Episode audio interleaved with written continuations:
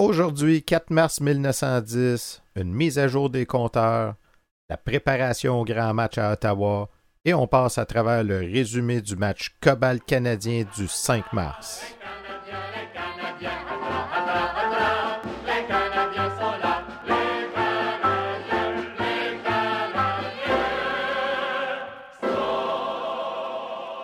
Bonjour à toutes et à tous, bienvenue à la revue de presse du Canadien de Montréal du 4 mars 1910, une présentation de Raconte-moi mes ancêtres.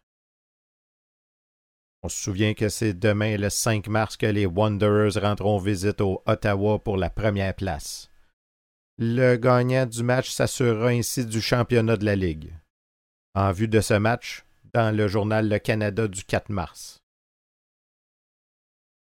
Les supporters des Ottawa exigent des paris au père. Ottawa. La dernière pratique préparatoire à la Grande Joute de samedi prochain a eu lieu ce soir à l'Arena la direction de Pete Green. L'entraîneur des champions a déclaré qu'il n'existait pas de malentendu entre la direction et les joueurs à propos de l'arrivée de Walter Smell sur l'équipe. Il est donc certain que l'ancien des Wanderers jouera au couvert et que Roberts et Shore se disputeront la position de Rover. Celui-ci est plus rapide, mais celui-là est plus agressif. Les supporters des Ottawa attendent impatiemment que le choix soit fait avant de parier leur argent. La température des jours derniers a mis la glace dans un état impraticable et si le froid ne revient pas d'ici à samedi, il est plus que probable que la joute sera remise à plus tard, vu que les deux clubs ne tiennent guère à jouer dans un état. Les paris sont peu nombreux. Les victoires remportées par les Wanderers depuis deux semaines les classent sur un pied d'égalité avec les champions. Aussi, les amateurs d'Ottawa exigent que leurs amis montréalais acceptent des paris au pair. Des milliers de demandes de billets ont été faites au secrétaire de l'Arena qui a dû leur répondre avec regret que tous les billets étaient vendus. Il ne fait aucun doute pour personne que des centaines de billets sont entre les mains des spéculateurs qui demanderont de jolis prix aux étrangers qui arriveront samedi à Ottawa. Le président Darcy McGee d'Ottawa a télégraphié hier soir au secrétaire Quinn au sujet des arbitres de samedi. Celui-ci a répondu qu'il fera les efforts pour retenir les services de messieurs Bowie et Campbell. Toujours dans le journal Le Canada, mais cette fois-ci du samedi 5 mars, on a une mise à jour des compteurs de la Ligue. Russell des Wanderers trône toujours au sommet avec 28 buts. Je vous rappelle qu'on joue juste 12 matchs dans la saison et que la saison n'est pas terminée. Newsy est toujours deuxième avec 19 buts.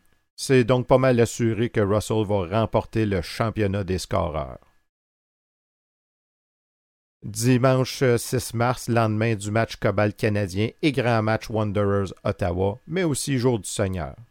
C'est donc dans le devoir du lundi 7 mars qu'on aura une description du match Cobalt canadien. Au niveau de l'alignement du Cobalt, pas mal la même chose que lors du dernier match. Jones dans les buts, McNamara et Doran complètent la ligne défensive. Vere, Smith, Clark et McMillan à l'avant. Du côté du Canadien, la même routine. Grou, Jack, Pitt, Poulain, Bernier, Descaries. Mais on a un petit nouveau qui va remplacer Séguin, soit Edgar Leduc. Edgar Leduc, permettez-moi une petite pub.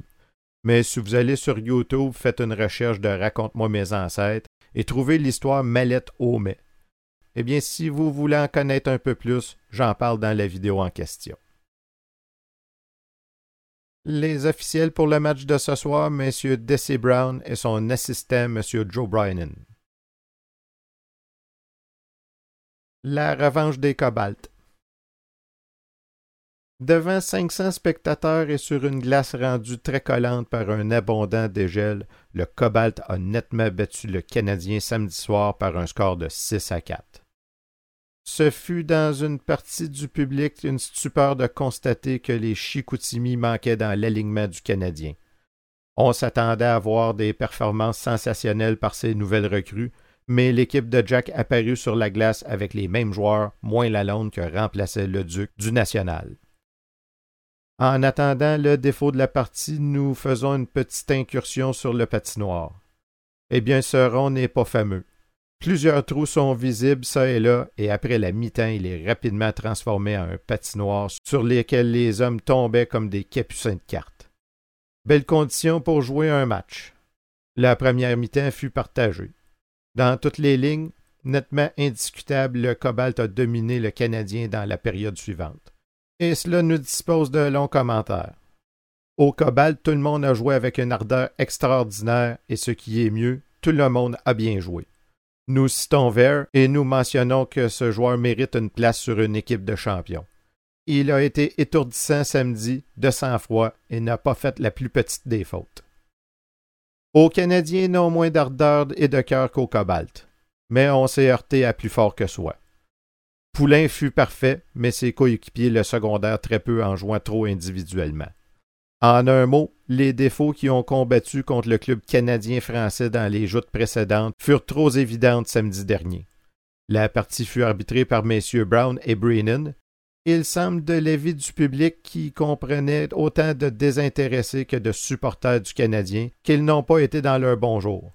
Leurs décisions n'ont pas été à l'abri d'une critique juste. Les joueurs se rudoyèrent et plusieurs furent expulsés. Ceci met fin à la balado d'aujourd'hui. Si vous avez aimé, n'hésitez pas à en parler à vos amis. Lors de la prochaine revue de presse, on apprend qu'il y a une nouvelle équipe championne de la Coupe Stanley. Mais là, vous allez me dire, mais comment ça, il n'y a pas eu de tournoi, rien? Ben non, je vous explique tout ça la prochaine fois. On se revoit donc dans trois jours pour la revue de presse du Canadien de Montréal du 7 mars 1910.